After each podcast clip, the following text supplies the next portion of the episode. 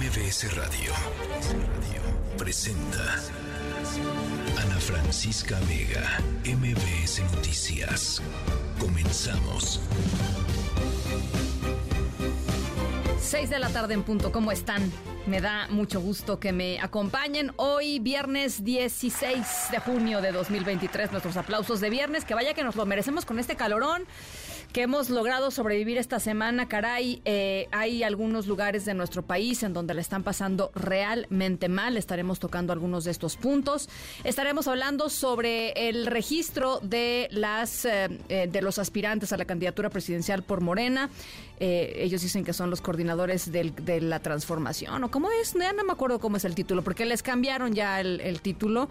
Pero bueno, todos sabemos, eh, buscan la candidatura por Morena a la presidencia de la República. Hoy eh, de cosas interesantes que se movieron en el ámbito político. También estaremos platicando ya en un segundito más sobre el caso de la jueza Angélica Sánchez, que acaba de llegar eh, ya al penal de Pacho Viejo allá en Veracruz. Vamos a estarles platicando qué pasó y cuál es la historia detrás de lo que está sucediendo con el caso de la jueza Angélica Sánchez y el conflicto latente ahí muy vigente con el gobernador de Veracruz, Cuitláhuac, Cuitláhuac García. Bueno, eh, muchas cosas más, por supuesto, Oria, porque es viernes y el cuerpo lo sabe, doña Jovita Manrique, tenemos preparados una cápsula especial para... Eh, el Día del Padre, que es este próximo, este próximo domingo.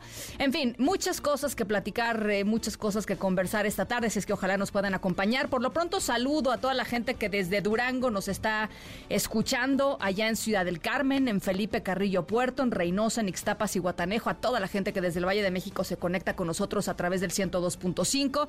Los invito también a que platiquemos a través de redes sociales, Twitter, Ana F. Vega, Instagram y Facebook, Ana Francisca Vega Oficial, en nuestro número de WhatsApp 5543 77125 va de nuevo. 5543-77125 y recuerden, siempre nos pueden escuchar y ver a través de nuestra página web mbsnoticias.com. Arrancamos.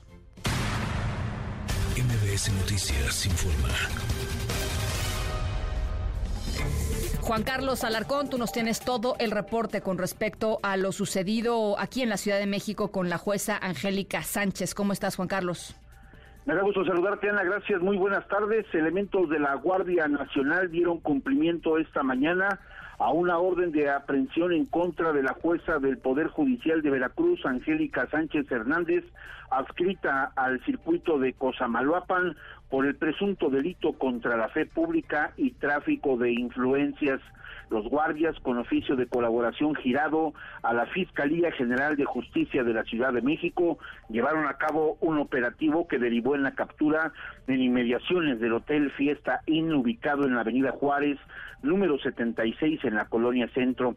La jueza, quien ha sido acusada por el gobernador de aquella entidad, Cuitlaca García, por supuestos nexos con la delincuencia, fue abordada después de pues algunos jaloneos a una camioneta Mitsubishi de color blanca con placas de circulación PED 2984 luego de exhibirle la orden de aprehensión. Escuchemos. ¿Me quiere grabar? A ver, puede grabar. A ver, señora, nada más, por favor. Por favor, no. A ver, vamos a de la suspensión. Por eso dicen que no, ya la. Suelta. No, suelta. Suelta, mi Me te está llevando a mi Que te no es abuso. Me están llevando a mi mamá. ¿A dónde la están llevando? ¿A dónde la están llevando? A ver.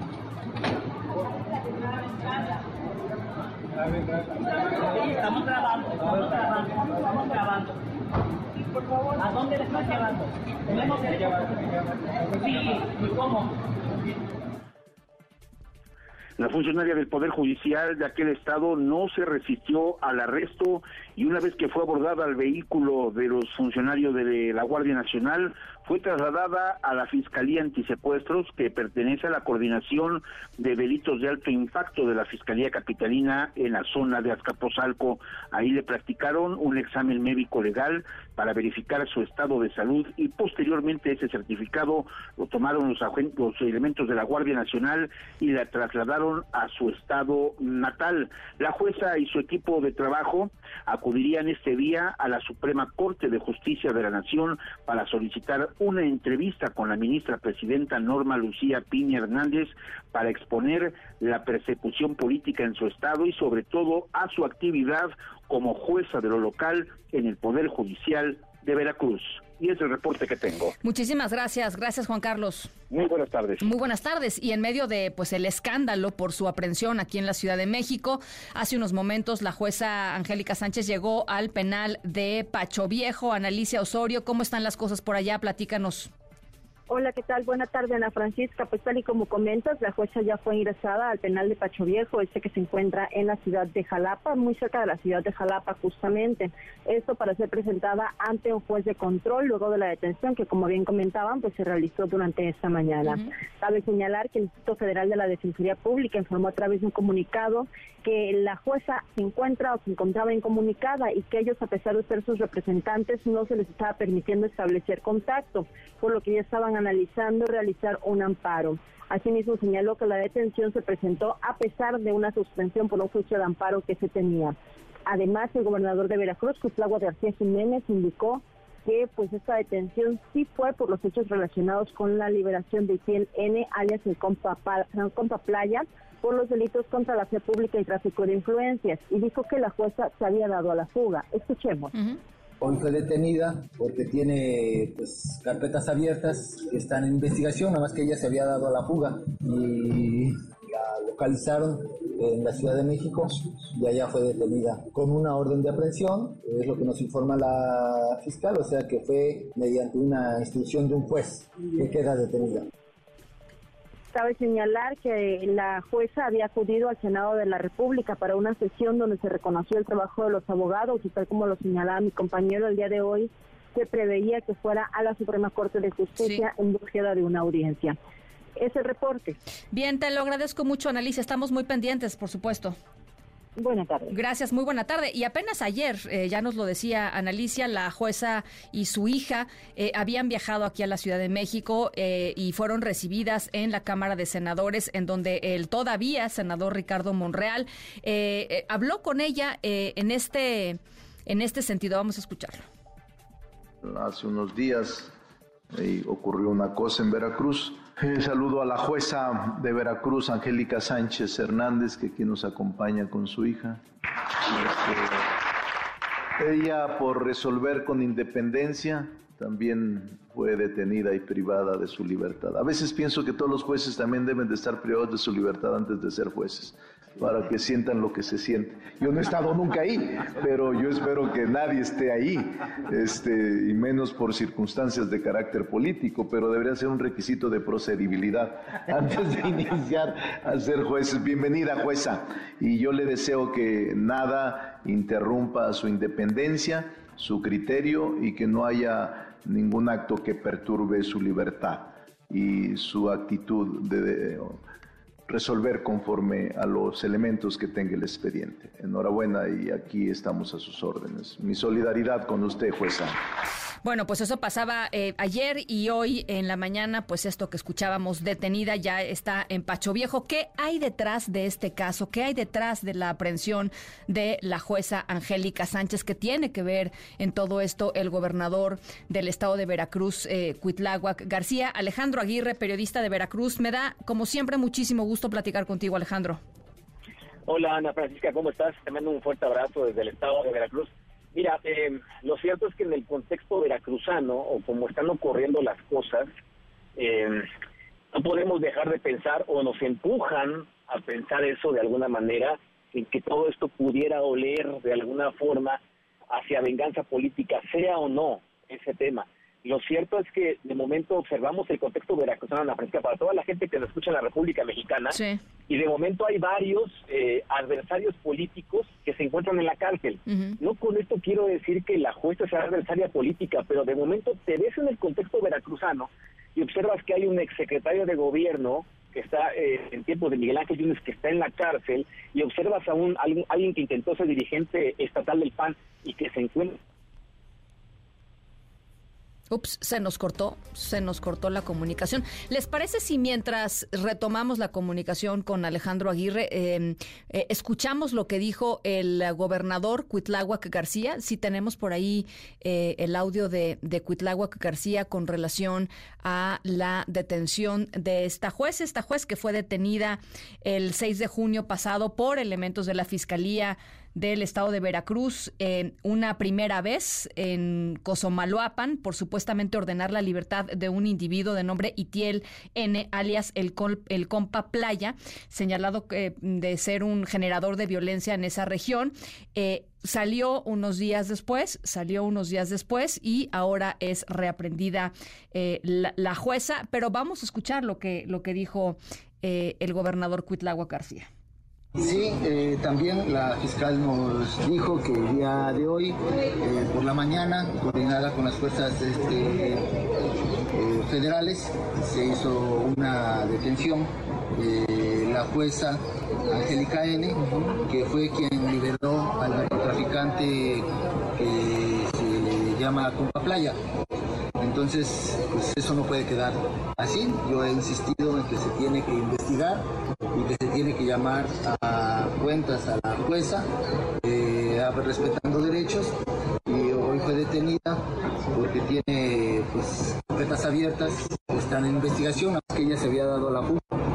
Y, pues este la localizaron en la Ciudad de México allá fue detenida con un orden de aprehensión bueno, pues no parece haberse dado la fuga. Quien va al Senado de la República, pues no parece estar eh, fugándose. Quien tenía una cita con la ministra presidenta de la Suprema Corte de Justicia de la Nación, no parece estar fugándose. Lo cierto es que hay dos eh, digamos, dos em, em, líneas argumentativas. Una, la que sostiene Cuitláhuac García y su gobierno, que es la jueza liberó a un narcotraficante y tiene que responder por ello. Y la otra, que es esta es una detención políticamente eh, motivada. Eh, y la jueza, pues no, no está, digamos, ligada con grupos del crimen organizado. Y, y esas son las interpretaciones que han permanecido hoy, independientemente de lo que sucedió en términos procedimentales, Alejandro, que también, pues levanta muchos cuestionamientos, ¿no? E, es que es justamente lo acabas de decir como es, y así se observa en el estado de Veracruz. Por eso buscaba ponerte justamente cuando se cortó la llamada en el contexto veracruzano, donde de momento te encuentras personajes, adversarios políticos en prisión, particularmente en Pacho Viejo, que se ha vuelto hasta incluso un, comentaba alguna vez un centro turístico, porque hay muchas personas que son famosas por medios de comunicación y que están en Pacho Viejo. Pero el centro, eh, la verdad es que está ocurriendo eso. O sea, hay dos versiones. En este momento ya la jueza se encuentra en Pacho Viejo. El gobernador García eh, tendrá más o menos en la Francisca como unos seis meses que ha adoptado una actitud muy echada para adelante. Y tú, además es no, ya no la, la que cambió su discurso, no, caray, se nos corta la comunicación con Alejandro Aguirre. Siempre es un problema platicar con Alejandro. Eh, vamos a tratar de retomarlo una, una última vez porque realmente me parece que es muy interesante lo que nos estaba, lo que nos estaba explicando. Ojalá se pueda hacer en una línea eh, pues fija para que podamos eh, conversar con él un poquito, un poquito con la calma que, con la calma que se necesita. 5543771025. Ya les decía en un ratito más vamos a estar platicando sobre el calor en nuestro país, sobre lo que ha estado ocasionando, sobre un par de muertes más relacionadas con el calor.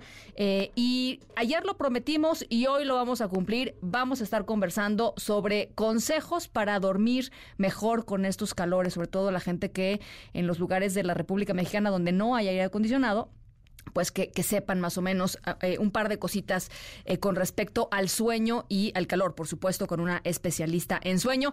La tercera es la vencida, mi querido Alejandro Aguirre. Ojalá, ojalá podamos eh, terminar la conversación. Ojalá. Y ahorita que te escuchaba, acá en Veracruz han muerto tres personas por golpes de calor. y hay zonas donde hay sensación térmica de 60 grados, donde, por ejemplo, en Cozamaruapan y Coatzacoalcos el, incluso Tierra Blanca. Pero así retomando el tema, eh, Ana Francisca, hay que ver cómo hay que ver cómo se desarrolla el asunto. Lo cierto es que el gobernador García eh, pareciera, por la forma en la que maneja las cosas, que ya estaba perfectamente entendido de que la jueza sería otra vez detenida, incluso la forma en la que lo manejó. Él dice la jueza tiene que responder por haber dejado libre a un presunto delincuente. Y así, y así está. Incluso eh, acá el gobernador no ha hecho alusión alguna a la forma en la que fue detenida la jueza. Y eso es un tema también, Ana Francisca. La forma en la que la detienen no es una forma eh, común, pareciera que eso no es una forma común, tampoco es una forma apegada a derecho. Ahora bien, ¿qué pasa con los vínculos de la jueza? ¿Qué se dice en Veracruz de la, de la jueza Angélica Sánchez? Es un tema importante no se le vincula con algún grupo, Ana Francisca. Sí. Nunca se le ha vinculado, incluso no se le vincula con algún gobierno anterior, en el que pudieras decir, bueno, es que el gobierno actual piensa que a lo mejor eh, compartió con los conservadores o con los neoliberales. No, no, la verdad es que la jueza, hasta antes de todo esto que estamos viviendo, pues era una mujer que no, no permanecía en el ambiente, eh, Ana Francisca. Y pues las cosas así.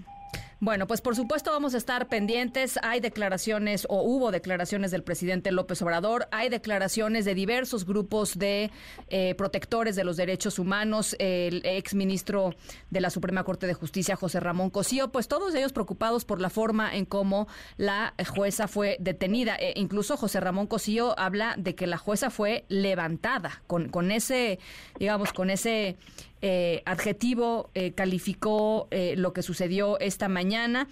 dijo, por supuesto, que lo importante es proteger la integridad física del de, juez.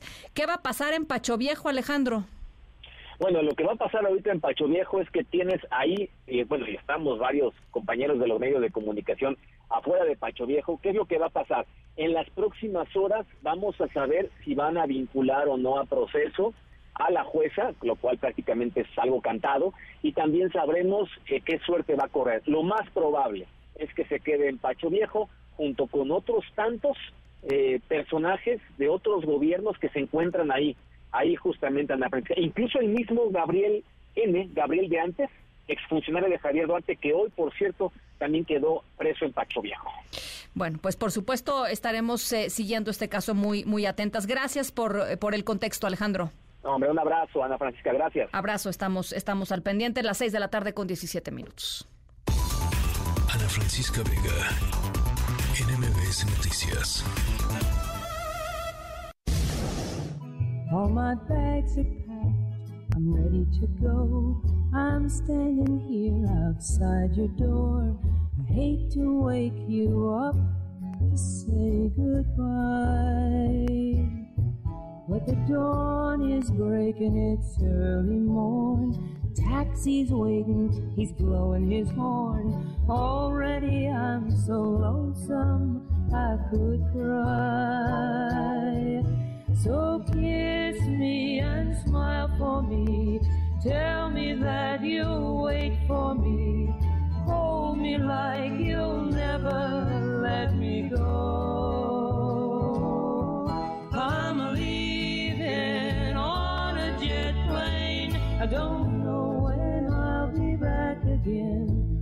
Ya nos vamos de fin de semana. Yo ya me estaba yendo a quién sabe dónde, ¿no? Este, qué, qué bonito. Cuando, cuando una canción te recuerda algo, este, pues sí, ¿no? Conectas con esa canción, conectas con el pasado. Eh, nos vamos al fin de semana, casi, casi, pero antes va la última historia sonora de la semana que está eh, interesante. Eh, ahorita estamos escuchando a Peter, Paul and Mary. Living on a Jet Plane, que después hicieron varios covers, ¿no? Este, pero bueno, esta una de las de las grandes canciones de Peter, Paul and Mary, este trío de los eh, 60 del siglo pasado, yéndome en un jet.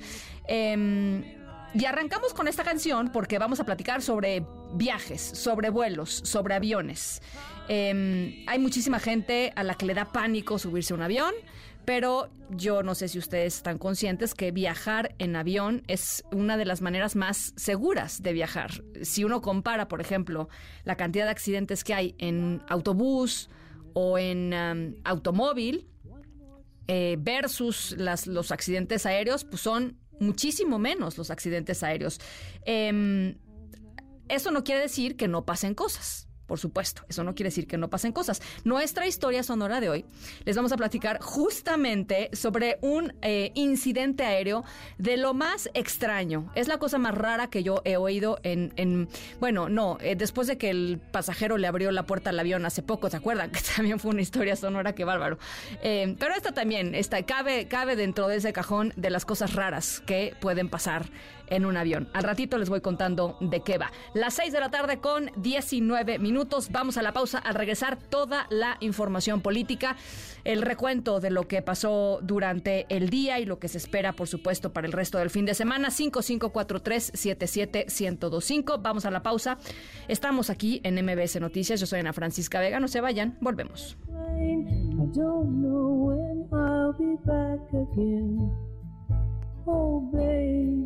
En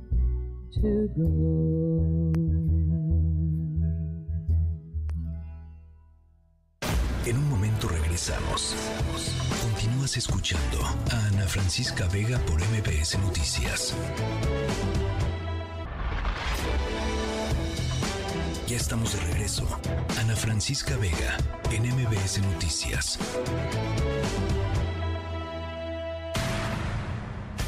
MBS Noticias informa. Bueno, eh, hoy eh, la Comisión de Quejas y Denuncias del INE aprobó por unanimidad aplicar medidas cautelares en contra de los aspirantes de Morena al proceso eh, para elegir a su candidata o candidato, las llamadas corcholatas, pues em, estas personas tienen que, a ver, son cuatro cosas, ¿no? Es evitar actos anticipados, ahí les encargo, no pueden hacer llamados explícitos al voto eh, y no pueden declararse a favor o en contra de algún partido político. Son tres cosas. Actos anticipados, llamados explícitos al voto y no se pueden declarar a favor o en contra de partidos. René Cruz, ¿cómo estás? Buenas tardes. Hola Ana, amigos del auditorio, muy buenas tardes. Así es, el Instituto Nacional Electoral rechazó suspender este proceso interno de Morena para la elección de su candidata o candidato a la presidencia de la República, toda vez de que se trata de una determinación intrapartidista autoorganizativa. Sin embargo, la Comisión de Quejas y Denuncias ordenó a Adán Augusto López, Marcelo Ebrard, Gerardo Fernández Noroña, Ricardo Monreal, Claudia Sheinbaum y Manuel Velasco, así como a los dirigentes partidistas, ajustar sus actos al marco constitucional y conducirse conforme a los principios de legalidad y equidad. La consejera Claudia Zavala Pérez, presidenta de dicha comisión, destacó que los aspirantes deben abstenerse de hacer llamados al voto o dar a conocer propuestas y destacó que el propósito de esta tutela preventiva es evitar el riesgo de que se pueda vulnerar el principio de equidad. Escuchemos los discursos o los mensajes no deberán contener directa o explícitamente llamados expresos al voto en contra o a favor de persona o fuerza política alguna. Los actos que realicen las personas involucradas no deben de tener como objetivo el obtener el respaldo para ser postuladas como precandidatas a un cargo de elección popular. Eh, la propaganda en la que en el caso se exponga en los actos que se realicen no debe tener el propósito de dar a conocer las propuestas relacionadas con alguna aspiración de carácter electoral, estoy de, de manera general, no deberán realizar manifestaciones explícitas o inequívocas respecto de una finalidad electoral Zavala Pérez mencionó que también se deberá de llevar un control sobre el manejo de los recursos que se utilicen en este proceso. Así lo dijo. Y también es importante que se le está pidiendo al partido político llevar un control de los recursos que se utilicen en este proceso interno. Y esto es importante porque nuestro sistema de fiscalización en todos los actos que realiza el partido político al interior debe de estar eh, de acuerdo con las reglas eh, fiscales. Y por eso me parece que esta medida es oportuna, entre otras. Eh, Ana, previo a que la Comisión de Quejas discutiera y aprobara este acuerdo, el diputado federal de Morena, Sergio Gutiérrez Luna, envió un escrito para solicitar que Claudia Zavala se recusara de participar en la discusión de este asunto al argumentar que la consejera tiene un interés personal para que su partido sea sancionado. No obstante, esta solicitud fue desechada por la consejera Rita. López y el consejero Jorge Montaño Ventura, quienes consideraron que la petición del expresidente de la Cámara de Diputados carece de elementos probatorios, por lo que hicieron un llamado a que cualquier requerimiento de esta naturaleza se presente con fundamentos reales. Ana, el reporte. Bueno, pues ya, ya tocará revisar lo que eh, emitió el INE con las cosas que vayan sucediendo todos los días con los eh, precandidatos. Gracias, René. Muy buenas tardes. Muy buenas tardes, que no son precandidatos, pero sí son precandidatos, ¿no? O sea, y como en este programa, la verdad, nos gusta informarles con la verdad, pues la verdad es que son precandidatos, aunque ellos digan que son otra cosa. Entonces, bueno, a, eh, partir de eso, tomando en cuenta, la precampaña tendría que arrancar en noviembre. ¿De acuerdo? Eh, bueno, eh, Angélica Melín, tú tienes eh, todo el reporte de lo que ocurrió hoy con respecto a los precandidatos. hizo, hizo inscripción allá para el registro de, de la, pues de la, del proceso, digamos, que termina por, por elegir a uno de ellos.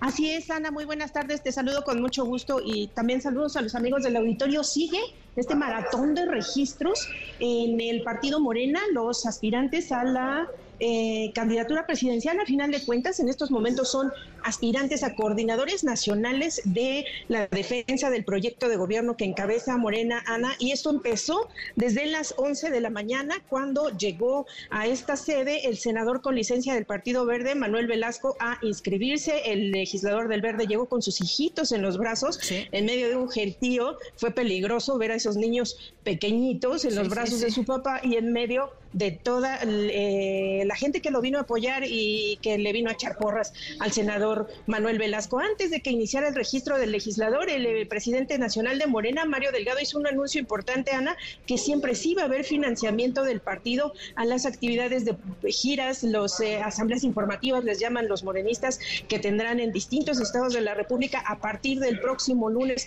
19 de junio y hasta el 27 de agosto. Mario Delgado Carrillo señaló que el partido va a poner 20 millones de pesos, 5 millones para cada uno de sus aspirantes, Claudia Sheinbaum, Adán Augusto López, eh, Ricardo Monreal y también eh, el bueno, Adán Augusto López ya lo Marcelo Ebrard, Marcelo Ebrard, ¿no? Marcel, se, me iba Marcelo Ebrard, Ana. Marcelo. eh, decía Mario Delgado que esta decisión de sí darle financiamiento a los aspirantes es para evitar problemas con la fiscalización de las autoridades electorales y para dar el famoso piso parejo que exigían todos los participantes de esta contienda. Le tocarán de a 5 millones a cada aspirante y dice Mario Delgado que sí les va a alcanzar. Vamos a escucharlo.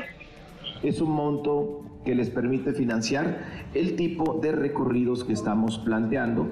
En promedio son alrededor de 60 mil pesos diarios son más que suficientes para el traslado, los eh, viáticos y la organización de la logística del evento. Y yo espero que le pongan más ganas, pero no más recursos, porque de lo que se trata es que tengamos equidad. Haríamos un exhorto al Partido Verde de que se mantengan en los 5 millones.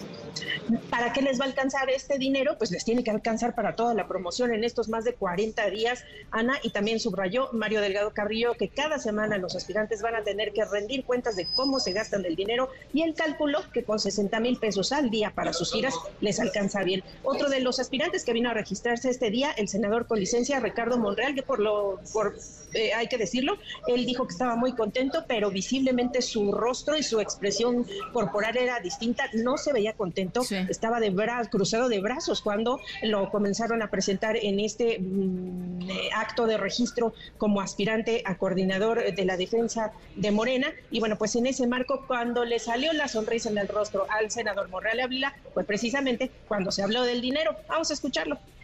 Me pareció inteligente y afortunada la decisión y felicidades porque nos están resolviendo un gran problema a quienes no disponemos de recursos para que no se acuda a financiamiento ilícito o incluso pudiendo ser lícito proveniente de actividades lícitas pero ilegal. Entonces esto ha resuelto un gran dilema del financiamiento y por eso ofrezco que será escrupulosamente usado.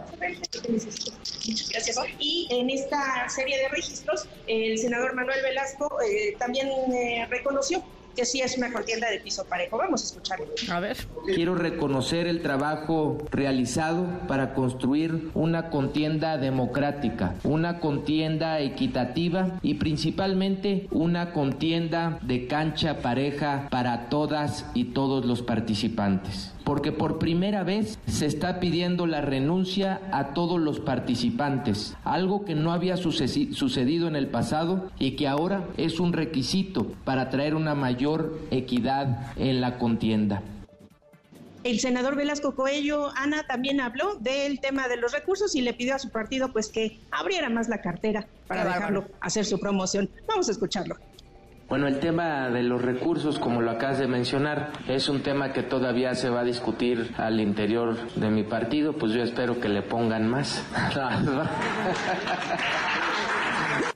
ah, qué simpático, qué simpático, y, y y de, verdad lo dijo, sinceramente lo esperaba. En ese mismo instante que hizo este comentario el senador Velasco Coello, el dirigente de Morena le dijo no, pues más recursos no, pues porque se rompería la famosa equidad de la contienda y porque meterían a Morena y a sus propios partidos en problemas de eh, fiscalización.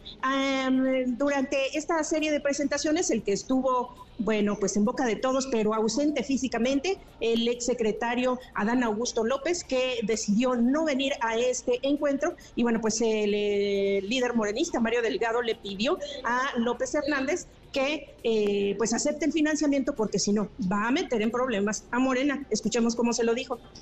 No sé cómo se va a financiar Adán Augusto, yo le pediría que lo aceptara en ánimos del espíritu equitativo que emana del acuerdo del Consejo Nacional de Morena. Es decir, tiene que haber equidad en todo. Entonces me parece que pues yo le hago un llamado a Adán que lo, que lo haga porque pues puede haber desigualdad en la contienda en términos de transparencia, en términos de certeza del origen de los recursos y en términos de comprobación del gasto. ¿Y por qué eh, López Hernández, Adán Augusto López Hernández, no vino personalmente a registrarse a esta eh, organización que está haciendo Morena? Lo explicó su representante, quien vino como su representante de estructura nacional, es el diputado federal de Morena, Leonel Godoy. Vamos a escucharlo. Hubo algunas dificultades en, la, en el registro de, de Marcelo y hoy iban a registrarse cinco. Entonces, pues eh, era mejor que los que pudiéramos abonáramos a no traer eh, eh, simpatizantes que aunque no quieras vienen a los eventos. No quería pantallar a los demás. No sé, no creo, él es una gente muy, muy modesta, muy sencilla, dudo que su objetivo fue abonar a la tranquilidad interna de nosotros. Voy a pasar no quería pantallarlos a, Adán Augusto López, al resto de los aspirantes que están en este registro. En su participación, el eh, diputado federal con licencia, Gerardo Fernández Noroña, dijo que él, pues lo que el pueblo le ordene, y si no avanza en esta contienda, dijo a dónde se quiere ir o a dónde admitiría irse. Vamos a escucharlo. A ver. Estoy convencido que vamos a lograr esta hazaña colectiva, pero como yo confío en el pueblo y con esto termino, si no fuese así, a donde el pueblo me diga que vaya, yo voy. Yo ya dije que puedo irme a vender libros a partir del primero de octubre afuera de mi casa, bueno, ya hasta voy a tener un vehículo para andar circulando en la venta de libros, o si me dice que me vaya adelantito del rancho del compañero presidente, o a donde quiera. Y bueno, Ana, en esta serie de registros que continúa, está llegando justo en estos momentos a la sede habilitada por Morena en la Avenida Revolución, la ex jefa de gobierno Claudia Sheinbaum, en la calle, la Avenida Revolución, bueno, pues prácticamente quedó bloqueada con el número de personas que vinieron pues trasladadas en camiones y de al, estamos escuchando a Angélica, hay problemas de comunicación, por supuesto, imagínense nada más cómo está ese hotel en Avenida Revolución. Las imágenes muestran a Claudia Sheinbaum bajándose entre una multitud de gente. Eh, entre periodistas eh, y, personas que han ido a apoyarla, em, pues seguramente la entrada de la jefa de gobierno al salón en donde se están eh, pues haciendo estas presentaciones será muy importante. Te tenemos de regreso, Angélica. Sí, decíamos, Ana, el Avenida Revolución, bueno, pues está eh, afectado ya el tránsito porque en estos momentos estaría llegando la jefa de gobierno, Claudia Sheinbaum. Mucha gente, cientos de personas están allí sobre la Avenida Revolución, este lugar que habilitó el Partido Morena para organizar sus registros y, eh, bueno, pues esperando ya en estos momentos nos indican habría llegado la jefa de gobierno a esta sede para el registro. Primero se dijo que llegaría a las 7 de la noche, después se cambió la hora que a las 6 de la tarde. Ese precepto, bueno, pues esa previsión ya no se cumplió, ya es muy tarde, son más de las, son cerca de las 6.40 de la tarde y en estos momentos estaría llegando Sheinbaum Pardo para ya realizar este registro formal como aspirante a coordinadora de la defensa del proyecto de gobierno de Morena para registrarse en este, en este proceso. Y bueno, pues en la calle un mar de gente apoyándola. Por un momento se mezclaron las porras Ana a favor de Sheinbaum Pardo y del diputado Fernández Noroña. No hubo ningún altercado en la calle, simplemente guerra de porras. Y bueno, pues un gentío aquí apoyando a sus corcholatas favoritas. Caray, bueno, pues por supuesto regresamos contigo en un ratito más para que nos eh, para que nos narres la, la, inscripción de Claudia Sheinbaum como aspirante a coordinadora de la transformación, este, o sea, precandidata. Eh, eh, al ratito conectamos contigo, eh, Angélica. Por, supuesto, Ana, aquí seguimos pendientes.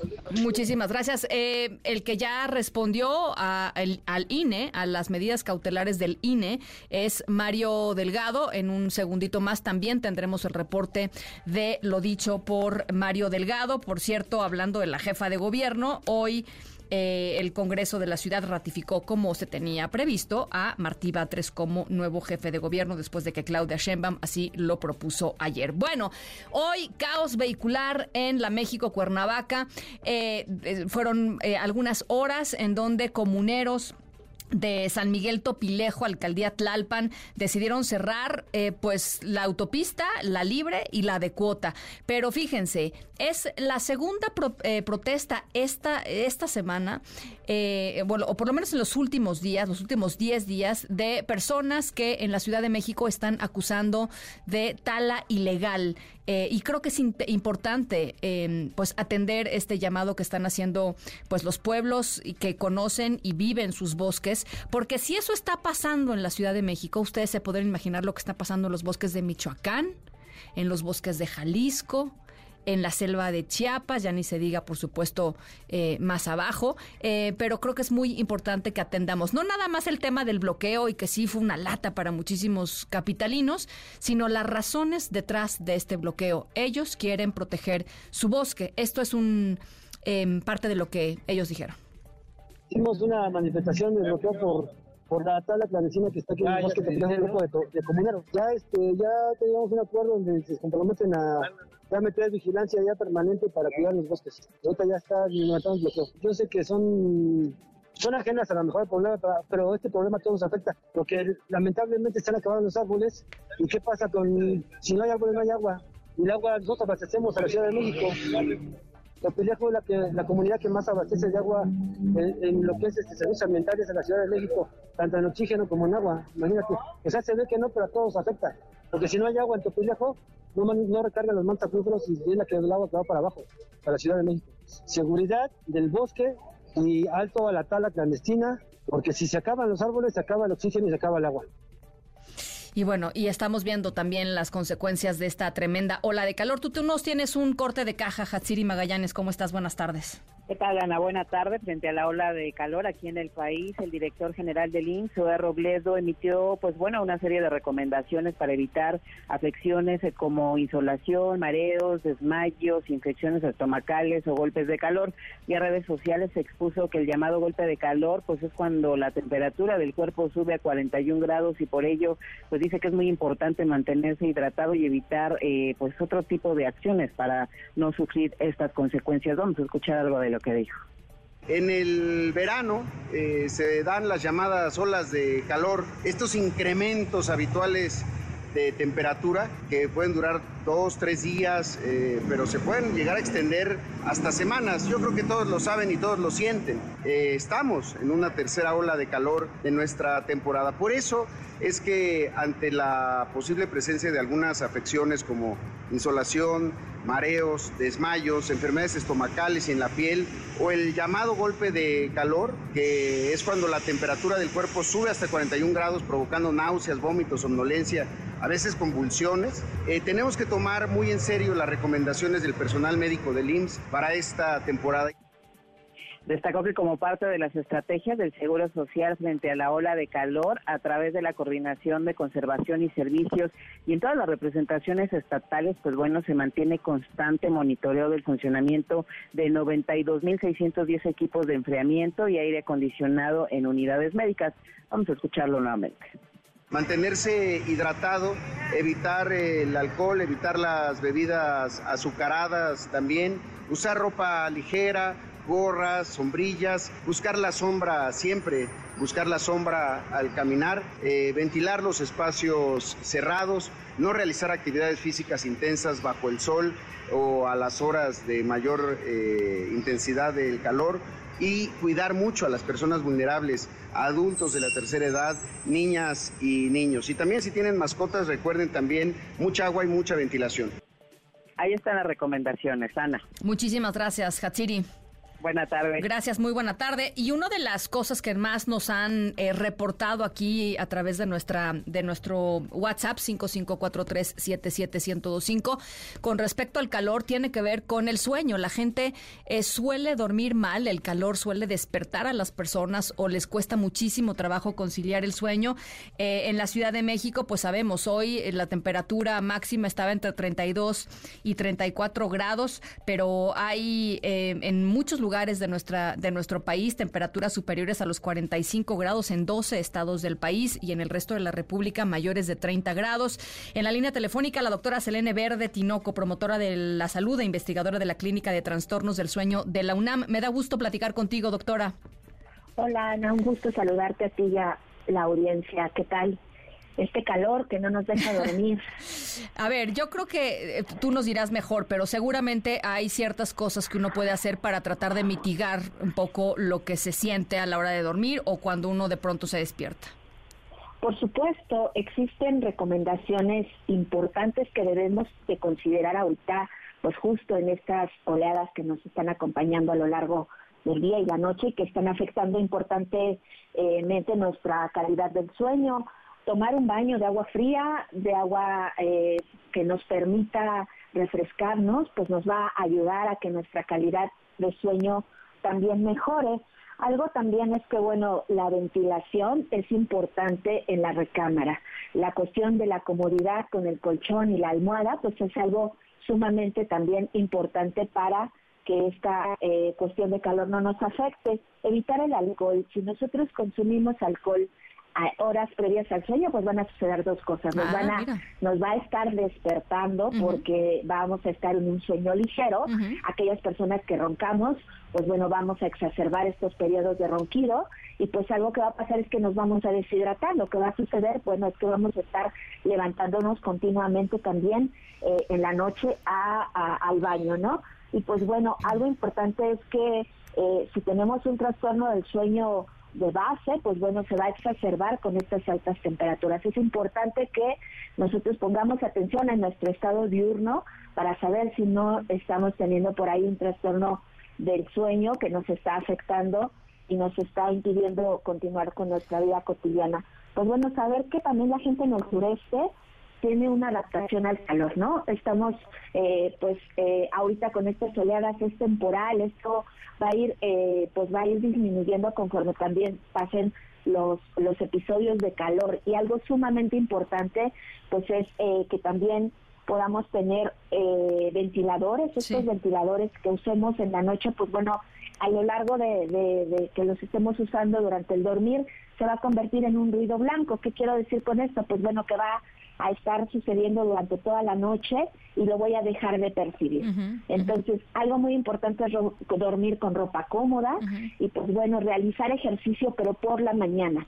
Ajá, tratar de que nos podamos este eh, activar durante la mañana para que así en la noche tengamos una mejor calidad de sueño. Oye, decías, eh, eh, decías eh, el tema de, saber si tenemos o no un trastorno del sueño. Supongo que es, es, mucho más complicado que la pregunta que te voy a hacer, pero ¿cómo podría uno saber si está frente a un trastorno de sueño o está frente a algo temporal, digámoslo así?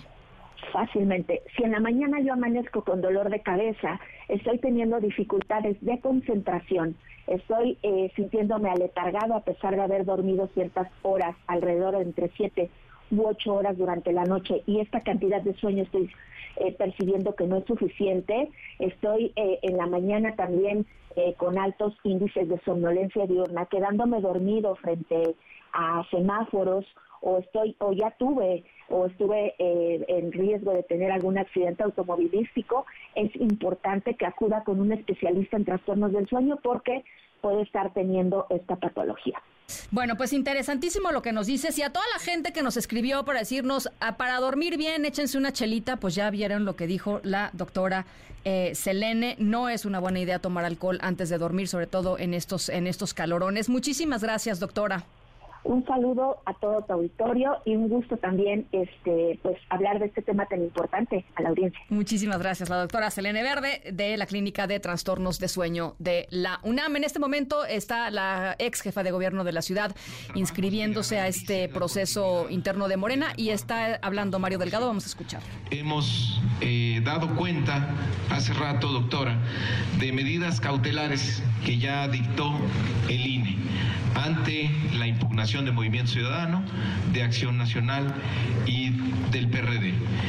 Y hasta donde tenemos conocimiento en todas esas medidas coincidimos, porque definen las características de este proceso interno. Primero, que se circunscribe dentro de la facultad constitucional que tenemos los partidos de autoorganización y autodeterminación, que se trata de un proceso interno que no tiene que ver con ninguna precandidatura o candidatura. El INE nos pide, como nos lo había pedido primero el Consejo Nacional, de que no se pueden hacer llamados al voto, de que no puede haber promoción eh, personalizada y que haya fiscalización de los recursos.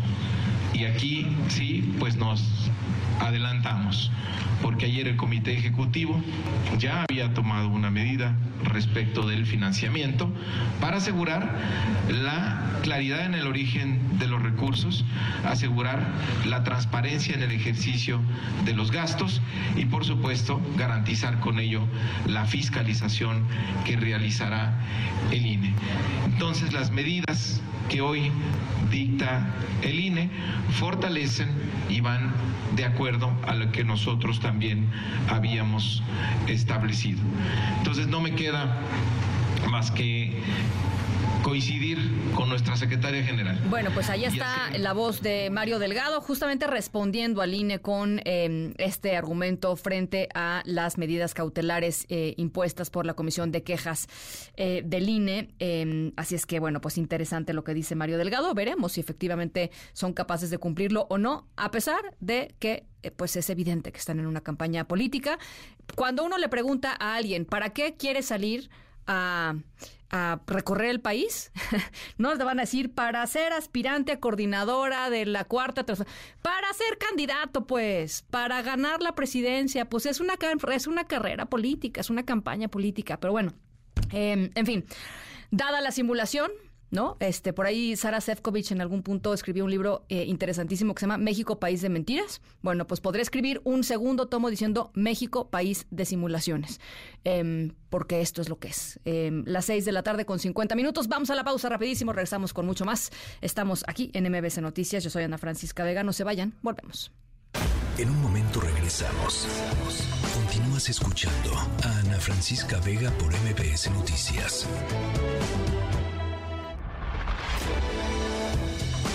Ya estamos de regreso. Ana Francisca Vega, en MBS Noticias. El cuerpo lo sabe, con Juan Manuel Oria.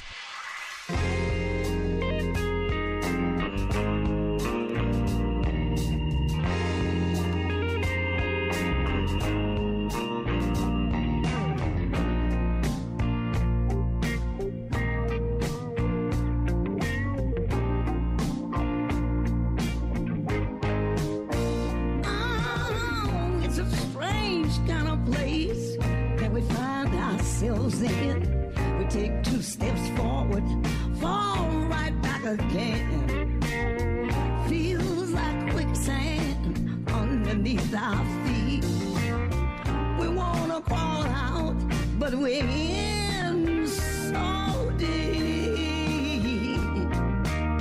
We might soon find out that we're all alone. Everybody we depended on, done up and gone. We can call out to every star in the sky. Oria. Mira, Ana. ¿Cómo estás? Bien, ¿y tú? Bien, contenta de platicar contigo y qué bonita rola nos pusiste. Qué rolón, ¿no? La verdad Qué es que rolón. sí lo es.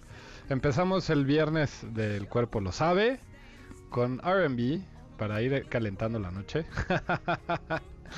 Eh, es lo nuevo de Betty Lavette. El álbum se llama Lavette. Son 11 tracks eh, a la vieja usanza del RB, a todo lo que da. Mucho soul. De verdad que es una cosa espectacular. Este álbum hoy se estrenó. Este, y bueno, pues con la voz de Betty Lavette, que es increíble, ¿no? Maravillosa, maravillosa. Este, sí, justo para un viernes como hoy. Exacto. Te diría. Que puede, puede ser o puede o no ser que tenga un whisky en las manos, no sé. No, ya Nada la más. doctora de la clínica del sueño nos dijo que no beban, ya sé. que no que- beban si quieren dormir bien con este calorón. Ya sé, pero es que también se antoja, ¿no? Bueno, sí, tienes razón, ya no voy a beber. Nada más me acabo esta y ya. Está bien, está bien. Sí. Oye, y un nuevo sencillo de Doja Cat que A sacó eh, hoy justo. Esto se llama Attention. Ella dice, marca una nueva época en su carrera. Eh, estamos probablemente viendo lo nuevo de, de- de- de su nuevo álbum. No sabemos todavía, no lo ha anunciado. Lo que sí sabemos es que ya tenemos Attention de Doja Cat con un video polémico, Ana. Pero la canción está muy buena. Vamos a escucharla. Échele.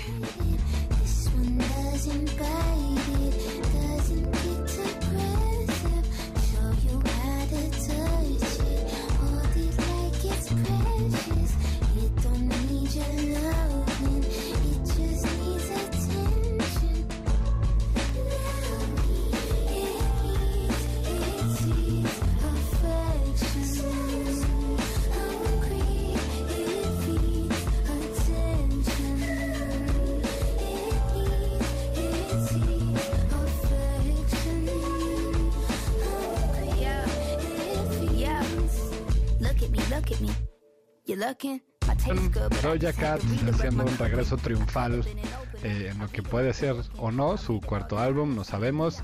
Lo más probable es que sí, Ana, y que lo tengamos a finales de año o a principios del año que viene. Eh, así es. La Uf. verdad es que gran artista. Nos estás poniendo muy difícil la elección del, del, ah, del aplauso de la semana hoy, ¿eh? Sí, ¿verdad? Muy complicado. Sí. Muy complicado. Sí. Y ahora vamos a dar un volantazo. Échale. Échale. Para los que tenemos el espíritu eh, más rockero, Ajá. es esto que estrenó hoy Queens of the Stone Age. Sacaron un nuevo álbum que se llama In Times New Roman. Está increíble el álbum y esta canción es una verdadera joya. Se llama Paper Machete.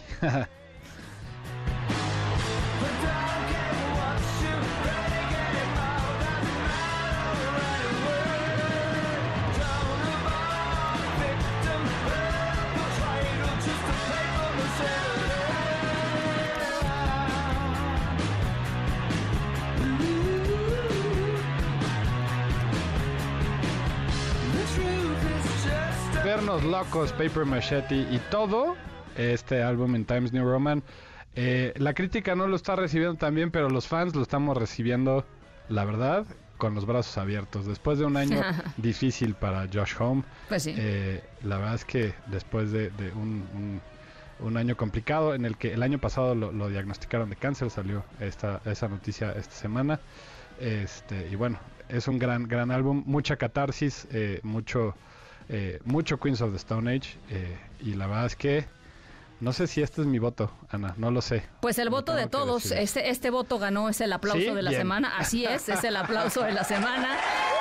Eh, y bueno, todo esto lo pueden escuchar en nuestras listas de reproducción Oria. Así es, en Apple y en Apple Music y Spotify lo encuentran como El cuerpo lo sabe. Ahí están todas estas canciones y todas las que hemos puesto, Ana, a lo largo de nuestro viaje juntos. Eso, un abrazo de fin de semana, Oria.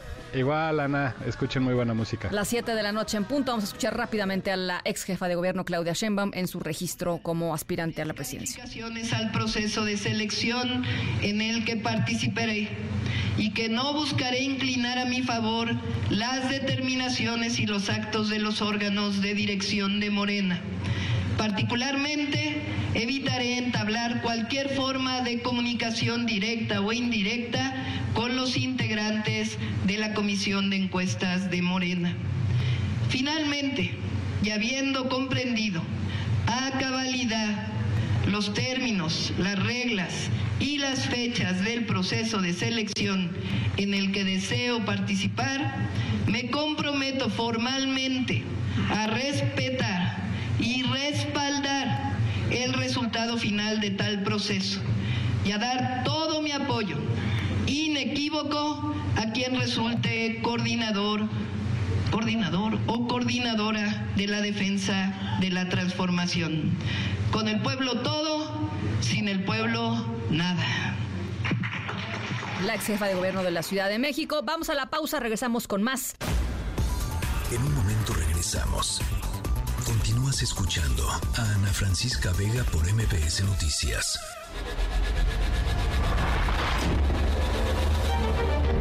MBS Radio presenta Ana Francisca Vega en MBS Noticias. Continuamos.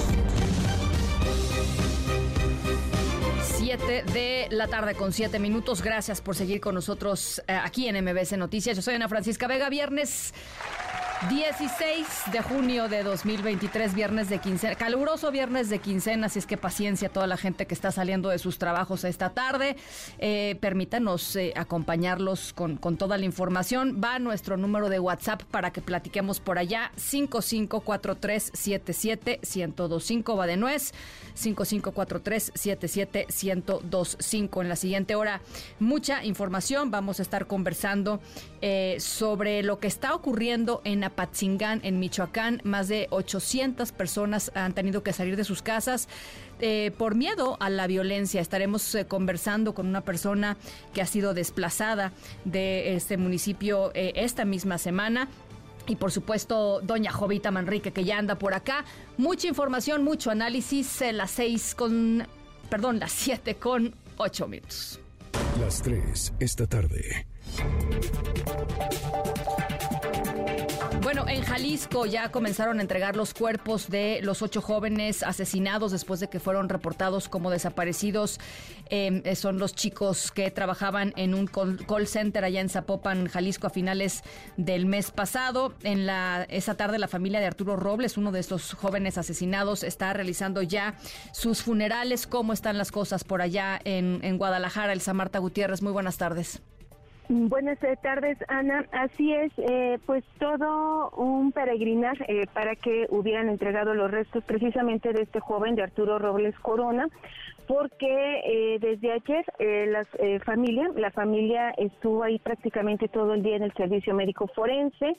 Eh, todo el día estuvieron ahí, no les pudieron entregar eh, los restos de este joven de 30 años de edad. Hoy las hermanas, tanto Jessica como Beatriz, vuelven a acudir, eh, acudir ahí al servicio médico forense, pero pues fue hasta alrededor de la una de la tarde cuando observamos que la carroza que trasladaba los restos de este joven abandonaba la sede del Instituto Jalisciense de Ciencias Forenses.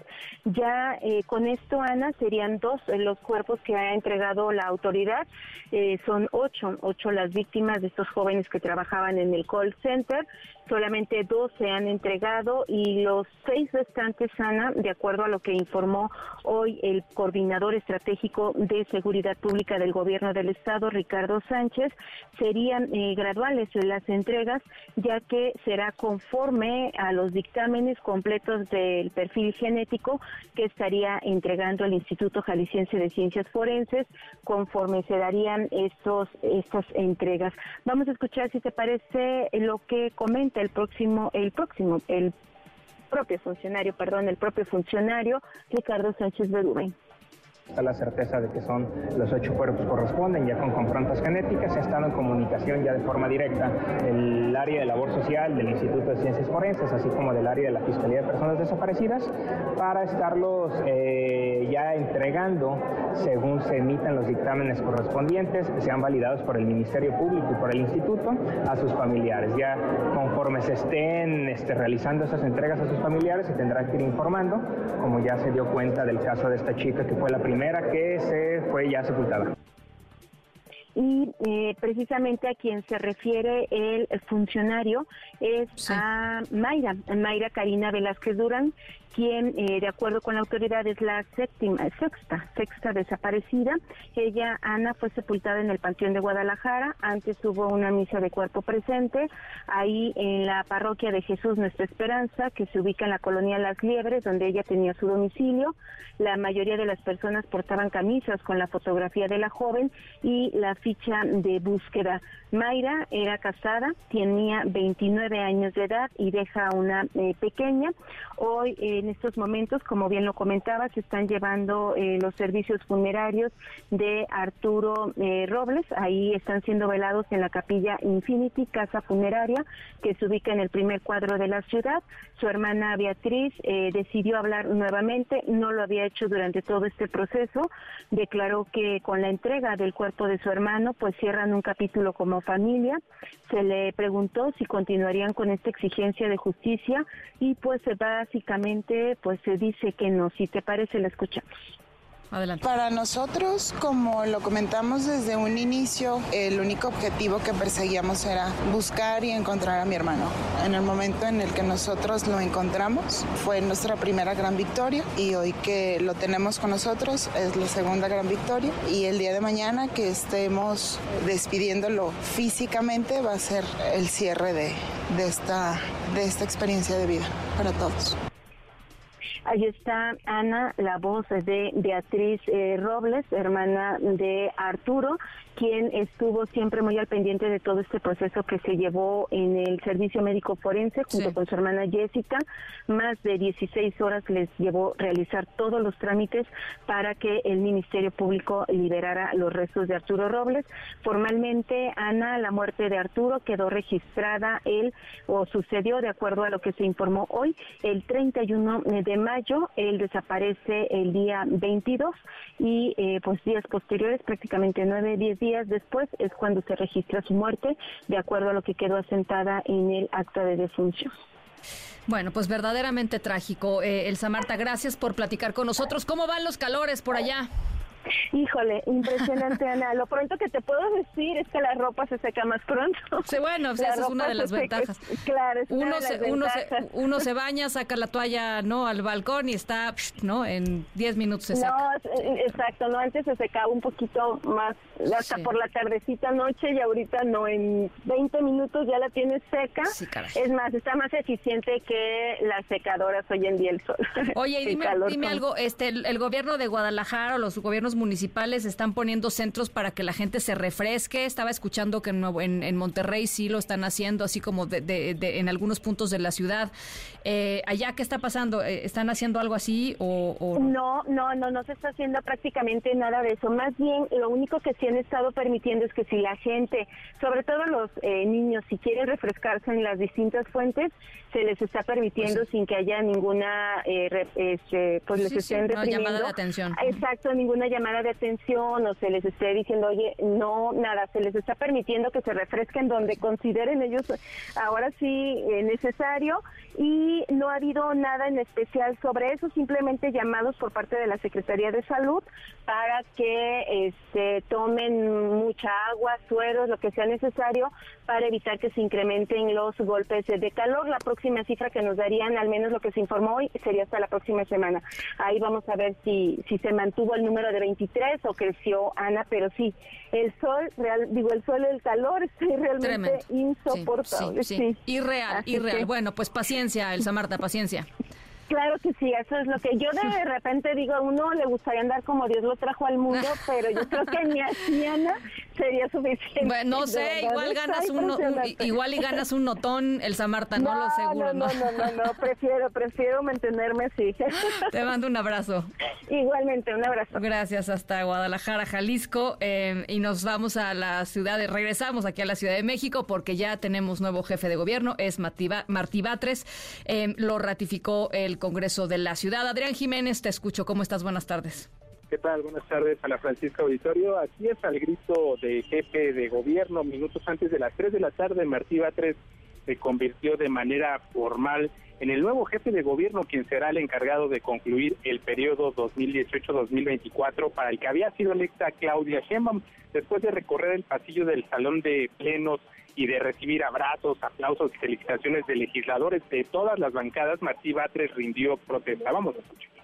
Quiero señalar que vamos a dialogar con todas las fuerzas políticas, vamos a dialogar con todos los sectores, con las fuerzas políticas, con eh, representantes del mundo de la cultura, vamos a dialogar también con eh, representantes de los empresarios, del mundo económico, en fin, con los movimientos sociales, con todos los sectores de la sociedad mexicana.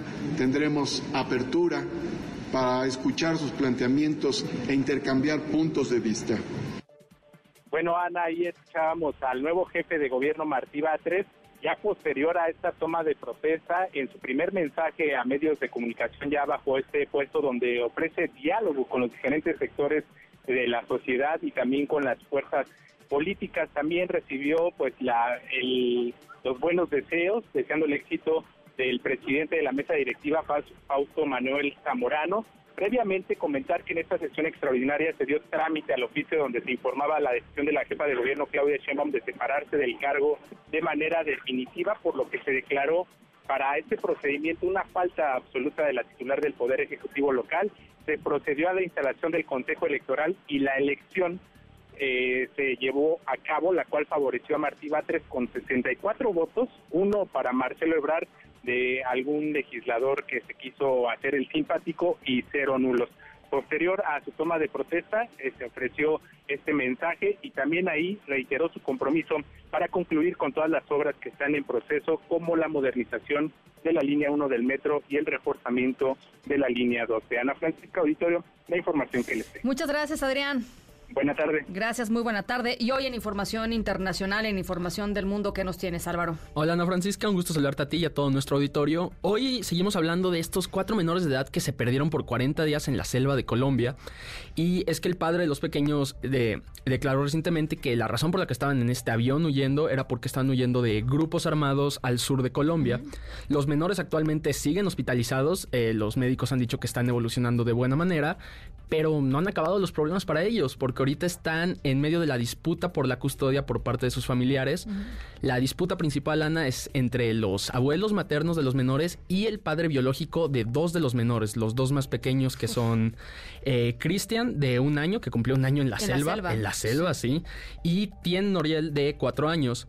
Eh, el problema principal es que el abuelo paterno de los menores acusa que el padre había agredido físicamente tanto a la mamá como a los menores, una acusación que el padre dijo que sí, que agredió verbalmente a la mamá y que físicamente sí, pero poquito, es lo que dijo. Eh, las autoridades colombianas han declarado que los menores seguirán bajo custodia del Estado hasta que decidan cuál es el mejor hogar, cuál es la mejor familia para que se quede con ellos, un proceso que dijeron tomará no menos de seis meses. Eh, ya, solo para terminar, hay que añadir que lamentablemente el perrito Wilson, el binomio canino que ayudó a encontrar a estos menores, todavía no ha sido encontrado, pero las fuerzas militares de Colombia dicen que no pararán el operativo de 70 personas y otros dos binomios hasta encontrar a este soldado perdido. Sí, por ahí decían, este es uno de nosotros. Sí, y, no, dejamos a, nadie atrás. No dejamos a nadie atrás, así es. Esto es lo que tenemos, Ana. Gracias, Álvaro. Gracias. Las 7.20, vamos a la pausa, regresamos con más. Estamos aquí en MBC Noticias, yo soy Ana Francisca Vega, no se vayan, volvemos. En MBS, noticias que ponen de buenas.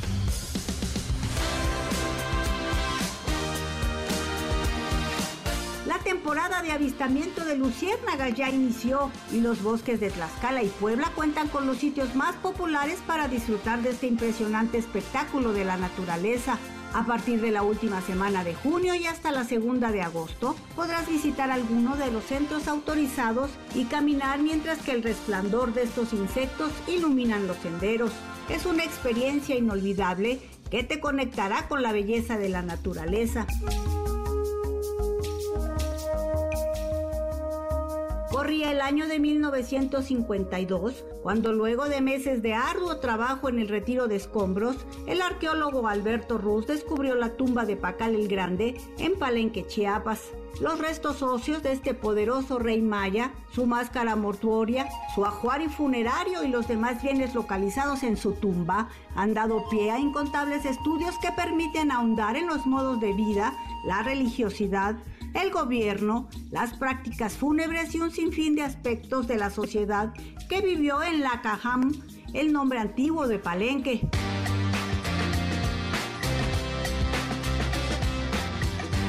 En esta temporada de calor, la Comisión Federal de Electricidad te invita a hacer un uso eficiente y responsable de la energía eléctrica. La CFE Recuerda que el aire acondicionado es de los aparatos que más energía eléctrica consumen en el hogar, por lo que es importante cerciorarse de que su operación sea óptima. Además, recomienda aprovechar el sol para secar la ropa y sustituir los focos tradicionales por lámparas LED. Todo ello te permitirá reducir el consumo eléctrico y cuidar el medio ambiente. Para MBS Noticias, Lourdes González.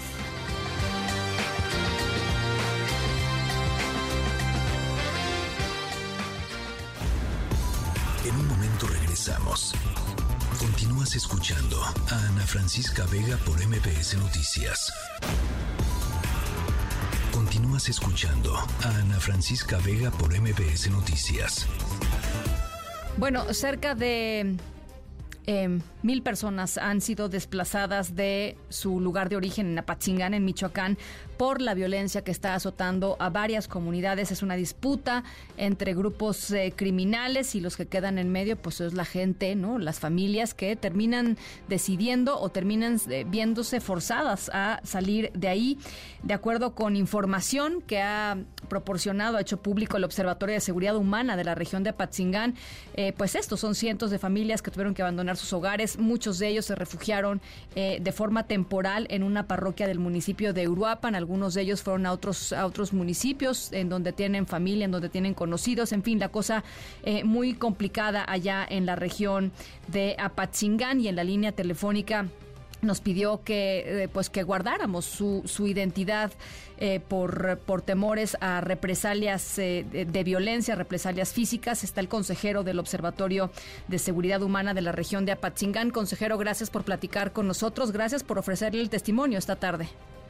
Muchas gracias a ustedes por el espacio. Buenas tardes. A ver, pues eh, vayamos poco a poco. ¿Cuándo empezó eh, el, el, tema de las familias teniendo que, que salir de, del municipio? Apatzingán ha sido un municipio violento muchísimo tiempo, pero digamos que esta tendencia o esta última oleada de, de desplazamiento interno, eh, pues es nueva, ¿no?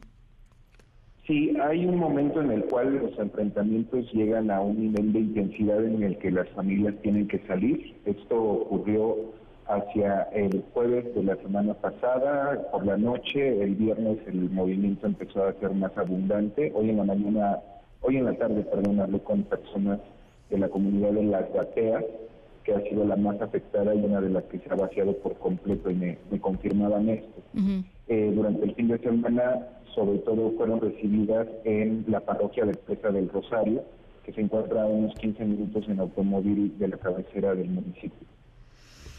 Eh, ¿qué, ¿qué, está, o sea, quiénes son los grupos que se están eh, eh, pues disputando esta esta región, consejero? Para ser concretos, son reminiscencias de los caballeros templarios que operaron aquí durante muchos años y que dejaron pues, sus escuelas, y el cártel de Jalisco Nueva Generación, que desde el occidente está entrando a la entidad uh -huh. eh, y inició este movimiento en diciembre del 2020 hay que señalar que esto no es más que la ruptura de una tensa calma que fue un periodo entre octubre del 2021 y estas fechas, porque los desplazamientos forzados se iniciaron en Aguililla y otros eh, municipios aledaños sí, como Cualcomán, Buenavista y Tepalcatepec. No nos había pegado tan fuerte directamente en Apatzingán hasta este momento, en el que pues estos grupos están eh, reconfigurando sus zonas de, de influencia. Eh, el día, el día a día, digamos, esta, esta violencia que nos estás narrando, esta violencia que ha implicado la salida de, todas estas familias, el día a día, ¿cómo se vive? Pues las personas que se enfrentan a esta situación se tienen que eh, acoplar a una, realidad pues que rompe su rutina, digamos. Eh, afortunadamente ha comenzado a recibir ayuda psico, de apoyo psicológico eh, pero nunca es suficiente. Además hay que considerar que si bien Empresa del Rosario se encuentra concentrada en una buena parte de las personas desplazadas, la gran mayoría han buscado refugio en casas de familiares o personas conocidas que son solidarios y que los reciben. Eh, hoy puedo decir que la mayoría de las personas desplazadas están dispersas en la ciudad de Apachingán, algunas han buscado refugio fuera del municipio pero seguimos teniendo las principales concentraciones, digamos, este, de personas eh, albergadas en, Presa del Rosario. Pero eh, el tema aquí, además, eh, y ya nos lo dirás tú, lo escuchábamos, era la voz de, uno de los párrocos de, de, de, Apatzingán que decía, el problema es que la gente que se va, pues lo pierde todo, digamos, terminan, terminan cediendo sus, tierras, terminan quizá abandonando algunos animales, en fin, ¿cómo es ese proceso? Sí, es importante que las personas, eh, que se levante un catálogo de propiedades que tienen esta, que están expuestas a ser perdidas, ¿no? Las personas cuando salen en una situación así, lamentablemente no llevan sus documentos, si es que los tienen, sus actas de propiedad o etcétera, eh, pero hay que hacer lo posible por levantar un, censo, los testimonios que digan esta es mi casa, tenía tal cantidad de ganado, eh, estos enseres, ¿cierto? Y eh, en ese sentido, pues ya se están tomando algunas medidas por parte de las autoridades responsables. Quiero destacar que el que mencioné del 2020-21, las autoridades del Estado tardaron 10 meses en establecer una mesa de trabajo y eso complicó muchísimo tanto la evaluación de la situación como su atención. Actualmente estamos hablando de cinco días el tiempo que se tardaron en reaccionar. Pero si bien no es lo ideal y siempre buscaremos que haya una atención adecuada para la dignidad de las personas víctimas, pues ya se están tomando algunas medidas afortunadamente. Eh, ¿qué, es lo que, ¿Qué es lo que se busca en lo inmediato hacer, eh, consejero? Bueno, en este momento ya eh, las autoridades municipales han hecho presencia en el albergue durante dos días seguidos. Eh, el sistema DIF ofreció este apoyo psicológico que mencioné previamente tanto a adultos como a niños. Este, también se ha estabilizado la llegada de, alimentos. Aquí yo quiero destacar que sobre todo la sociedad civil fue la primera en responder de manera muy entusiasta y muy este, generosa. En este momento no se carece de alimentos para las personas desplazadas, pero sí se necesitan artículos de higiene personal, toallas íntimas para mujeres, pañales, jabones, dentíficos, etcétera. Y, el, la fuerza del Estado, consejero, la Guardia Nacional, en fin, este, ¿qué hay de eso? Me informé antes de esta cita, esta entrevista, perdón, que eh, estas fuerzas del orden están eh, incursionando en la zona. El día de hoy tuvieron un operativo amplio en la zona de conflicto y se está planteando la instalación de una base de operaciones interinstitucionales. Eh, creo que es una medida adecuada para estabilizar la zona, pero tenemos que identificar que las causas profundas que provocan esto se tienen que atender. No solamente son causas socioeconómicas, sino también tiene que ver con las propias dinámicas en las cuales los grupos criminales se han asentado y, profundizado su influencia tanto económica como social en la región. Está, sí, sí. Sí, por favor. No, no, no, estábamos hablando de unas 800 personas, eh, quizá mil. Eh, potencialmente, ¿cuántas personas podrían ser? Hemos visto otros lugares, Zacatecas, por ejemplo, las comunidades de alrededor de Fresnillo, pues prácticamente abandonadas, desaparecidas. En otros puntos también de Tierra Caliente, allá en Michoacán, ha sucedido también en otros momentos. Eh, digamos, quisiera imaginarme un poco el universo de las personas que hoy están en riesgo. Yo espero que a partir del día de hoy se pueda, eh, y todos deseamos que se pueda detener eh, la tendencia de que aumenten los desplazados, las personas desplazadas. Eh, eso es lo deseable. como le digo, ya empezaron las, las operaciones de las instituciones de, fuerza del Estado. También hay que notificar que hoy recibimos la visita de la Secretaría del Migrante del Estado, acompañadas por las agencias de ACNUR y UNICEF. Hicieron presencia junto con las autoridades municipales en el albergue principal. Y esto, pues bueno, son buenas señales, pero debemos eh, mantenernos alertas. En este momento lo que se busca es estabilizar la situación y yo quiero dar un agradecimiento a los medios de comunicación que han dado cobertura al hecho, porque esto, por supuesto, hace que la voluntad política de, de las autoridades competentes se movilice más ágilmente. Pues nada, al contrario, gracias por el testimonio. Vamos a estar muy pendientes de lo que pasa en los próximos días. Ojalá nos permitas eh, mantener, la, mantener la comunicación y agradezco de verdad eh, pues este, este, este testimonio eh, allá, allá desde Apatzingán. A 38 grados estoy viendo en estos momentos. pues fácilmente rebasamos los cuarenta y tantos, pero eh, pues muchas gracias por, la atención a, este caso y seguimos igualmente al pendiente. Muchísimas gracias. Gracias. Eh, pues allá desde Apatzingán, eh, Michoacán, el consejero del Observatorio de Seguridad Humana de la región. Pues, rebasaron los cuarenta y tantos hace rato. Ahorita que son las casi las siete y media de la noche, 38 grados 38 grados, parcialmente nublado allá en Apatzingán, la gente pasándola real, realmente mal. Algunas llamadas, gracias por platicar con nosotros esta tarde, 5543771025. Alejandro, em, yo quisiera agradecerte desde el corazón por haber compartido con la audiencia buenos consejos para conciliar el sueño en estas drásticas e incómodas noches súper cálidas. Yo iniciaré con el baño de agua fría Espero poder planchar la oreja con justa tranquilidad. Gracias Alejandro por platicar siempre con nosotros. René nos dice, eh, todo el mundo en la oposición se destapa para la presidencia de la República, pero penosamente todo el mundo le tiene miedo al desquiciado de Obrador, tanto que ni siquiera nadie se atreve eh, a hacerle bullying político con la finalidad de capitalizar los errores y las corruptelas de la 4T.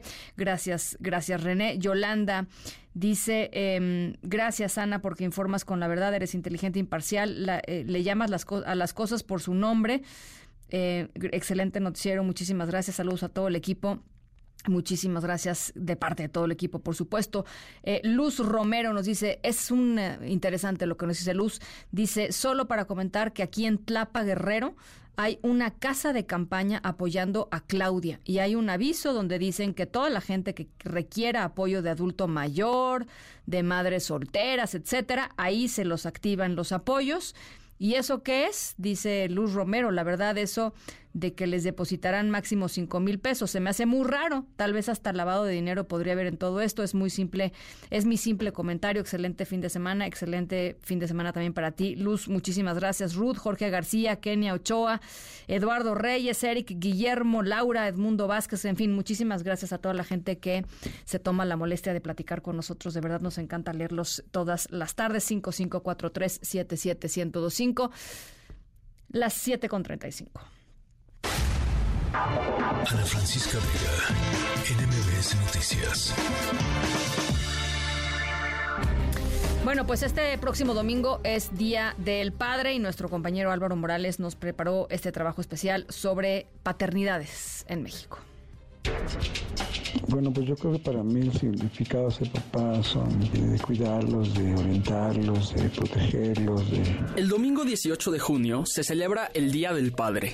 La celebración comenzó gracias a Sonora Smart Dot, una estadounidense hija de un veterano de la guerra civil que quería honrar al padre que la crió por su cuenta junto con sus cinco hermanos. Aunque la celebración nació a inicios de los 1900, en México no llegó hasta 1950 y no se popularizó sino hasta los 70. Mi papi es el mejor del mundo. Él es muy divertido. En la víspera del Día del Padre, analicemos lo que significa ser un papá mexicano. Pensar que mi padre me está cargando y que soy yo ahora quien carga a Nicolás y que gracias a esas manos y a ese calor he aprendido a ser papá de Nicolás gracias a mi papá. En México, según el censo del INEGI más reciente, de los 21 millones de hombres que son padres, tan solo el 0.5 de ellos son padres solteros, mientras que para las mujeres el porcentaje fue del 7%. Como el INEGI lo señala, en alrededor del 40% de los hogares falta la figura paterna, es decir, hay casi 11.5 millones de familias con un padre ausente. Ser papá, además de todo, es disfrutar, jugar luchitas a la medianoche y jugar fútbol en la sala y de repente ir por la calle y apretar el timbre y echarte a correr con ellos. Es importante recordar que un padre puede sufrir los mismos tipos de violencia que una madre. Cuando hablamos, por ejemplo, de violencia vicaria, nos solemos centrar en la violencia del padre hacia la madre a través de un tercero, usualmente un hijo que comparten. Pero los hombres también son perfectamente capaces de ser víctimas de violencia vicaria. De la misma forma, aunque el enfoque de las familias buscadoras suele estar en las madres, que sin duda son las que han creado redes y organizaciones más extensas, también hay cientos de padres que solos o acompañados siguen esperando y buscando a sus desaparecidos. Desapareció el 19 de mayo del año 2009. Mi nombre, mi nombre vale más. Me interesa que salga la foto de mi niña y estar con ustedes y agradecerles por levantar la voz por mi hija. Porque viva se la llevaron. Por otra parte, mientras que las mujeres reciben seis semanas de licencia por maternidad tras convertirse en madres, los hombres reciben tan solo cinco días, cuando en otros países como Japón o España no solo reciben la misma cantidad de tiempo de licencia, sino que además tienen muchísimas más semanas para estar con sus familias. Esto de ninguna manera se compara con la violencia desproporcionada que las madres y mujeres en general enfrentan cada día, pero sí expone que la mentalidad de que la crianza es una actividad principalmente de la madre ha permeado hasta lo más profundo. Nadie nos enseña a ser padre, pero sin duda es la mayor experiencia de la vida y que me exige a mejorar día con día. A dos días del Día del Padre, es importante saber que la paternidad no es una batalla perdida, ni mucho menos un problema que se haya quedado estancado por falta de interés de los hombres jóvenes. El auge del movimiento feminista en México ha traído consigo también nuevas formas de ver la institución familiar y análisis más profundos acerca del rol del hombre y del padre en la familia mexicana. Esto ha provocado, entre otras cosas, leyes diseñadas para que hombres que hayan cometido violencia o que sean deudores alimentarios no sean elegibles para ser funcionarios públicos. Hay que recalcar que, para que la paternidad en México pueda seguir evolucionando y los padres mexicanos puedan seguir contribuyendo en sus familias, es de vital importancia que, entre otras cosas, el gobierno les asegure que, tras el nacimiento de sus hijos, tendrán más que una mera semana laboral para disfrutar con su nueva familia. No me asustan los monstruos ni la oscuridad, porque tengo a mi papá. Y aunque no sea exactamente Superman, papi, Para MBC Noticias, con Ana Francisca Vega, Álvaro Morales. él me enseña a jugar, a reír y soñar. Siempre a mi lado está. Ana Francisca Vega, NMBS Noticias.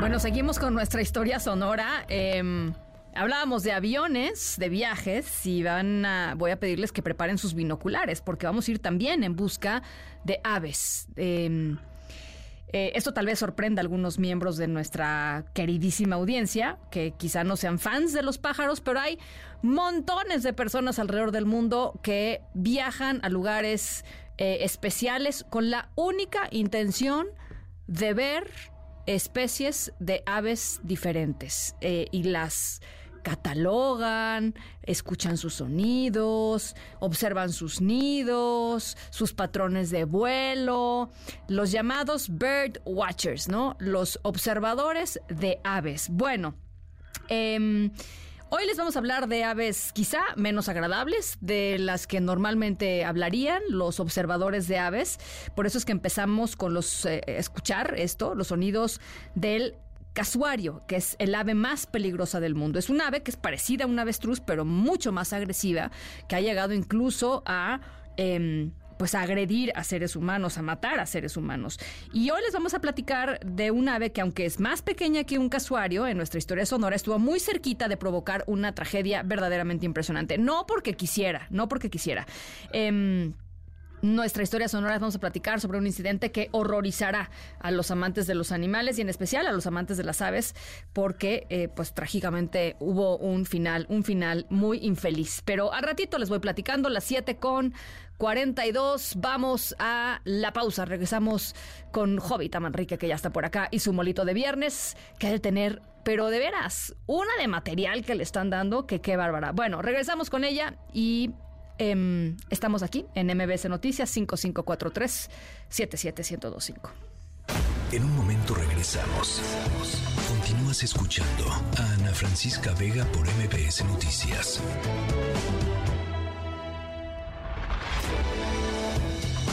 Ya estamos de regreso.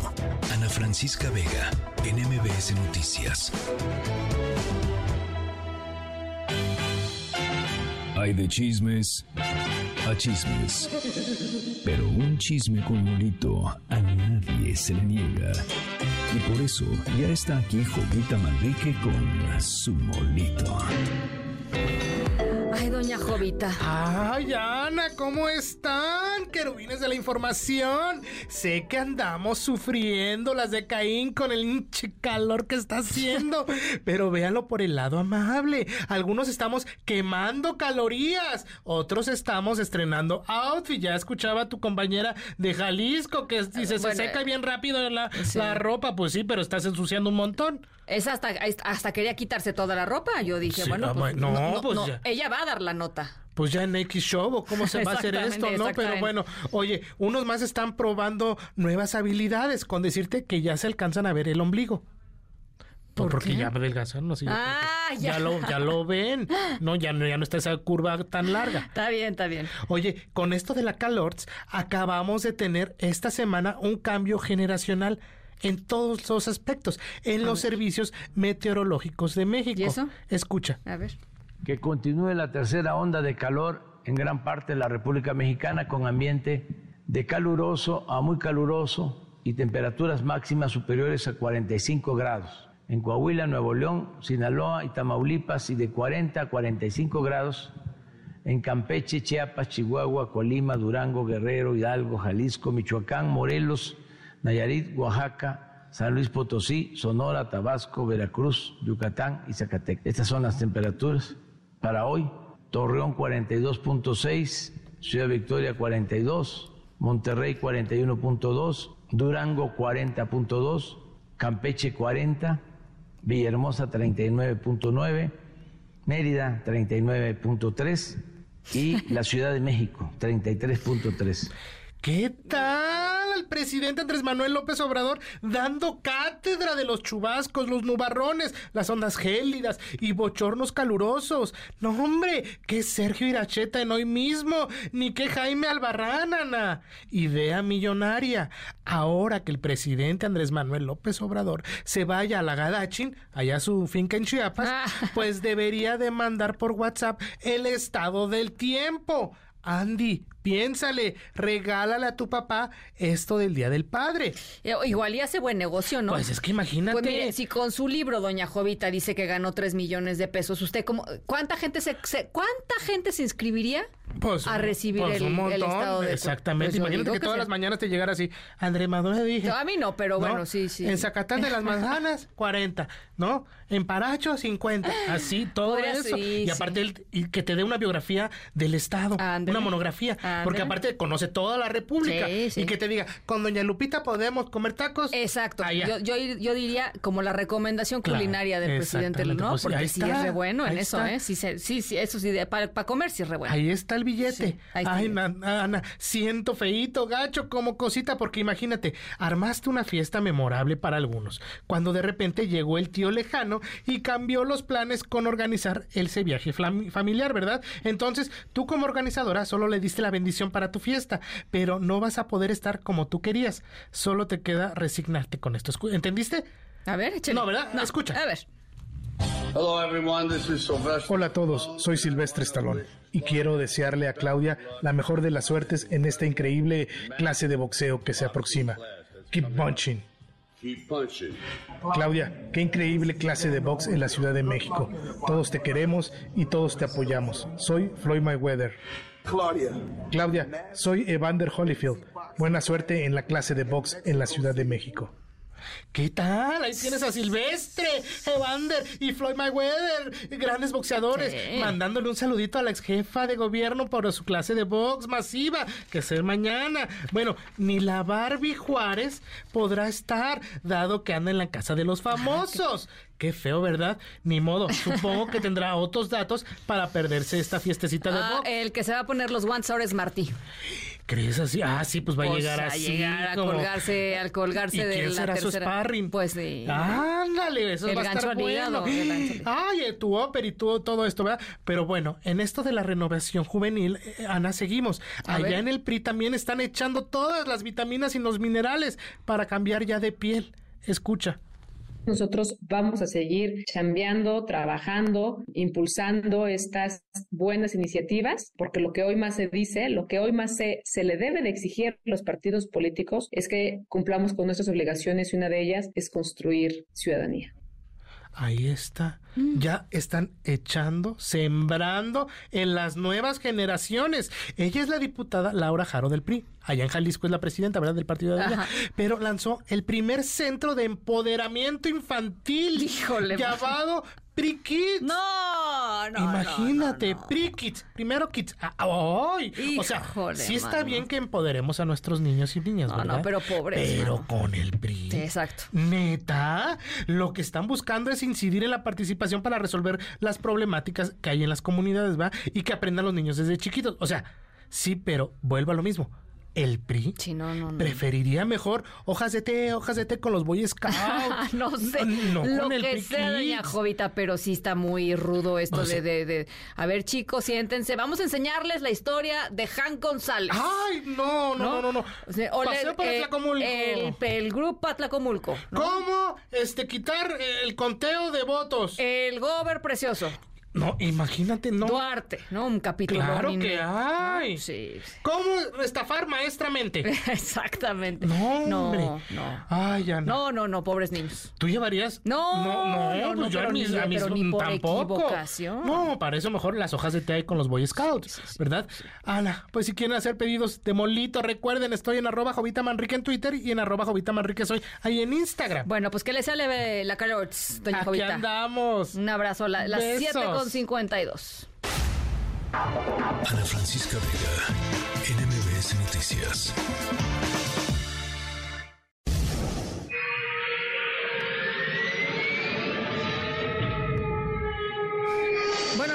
Historia sonora sucedió en los cielos, eh, no muy alto, en Ecuador. Fue un piloto que se llevó el susto de la vida cuando, estando en cabina en su avioneta, desplazándose por los aires mientras estaba fumigando un campo, si es que no era muy alto, recibió una visita realmente sorpresiva. El capitán Ariel Valiente, me encanta cómo se ve el capitán Ariel Valiente, contó que mientras realizaba esta labor de fumigación, una enorme ave se impactó, o sea, de sopetón contra su parabrisas tal velocidad que lo atravesó por completo. Eh, hay video grabado por el mismo capitán, eh, capitán, en donde se puede ver que además de que, que super rompió el vidrio del avión, pues el cuerpo del ave que evidentemente se murió instantáneamente, que quedó colgado así dentro de cabina super gore, la verdad, se ve horroroso. Eh, a poquitos centímetros de la cara del capitán Valiente, que mostró que además el ave le había llenado pues todo, ¿no? Este, de sangre y de, y de plumas y de cosas la cara. Afortunadamente no pasó del susto para él, ¿no? Para el capitán y de la salpicadura de sangre pudo aterrizar con solamente el cadáver de su nuevo copiloto que los expertos piensan pudo haber sido un cóndor andino por el color y el gran tamaño. Qué pena, la verdad, pero bueno, por lo menos eh, no pasó a más. eh, eh, y el capitán Ariel Valiente está bien. Esa es nuestra historia sonora de hoy. Colgamos, por supuesto, el video en nuestras redes sociales. Nos vamos. Gracias por acompañarnos hoy y toda la semana. Yo soy Ana Francisca Vega. Los dejo con mi querido José Razabala en Autos y más con todo su equipo. Eh, gracias, eh, pásenla muy bien, cuídense mucho, hidrátense bien, cuiden a sus mascotas, a sus niños y a los adultos mayores. Eh, y sobre todo, pues pasen un lindo fin de semana. Nos escuchamos por aquí el lunes 6 de la tarde en punto. MBS Radio presentó Ana Francisca Vega. Información para todos. MBS Noticias.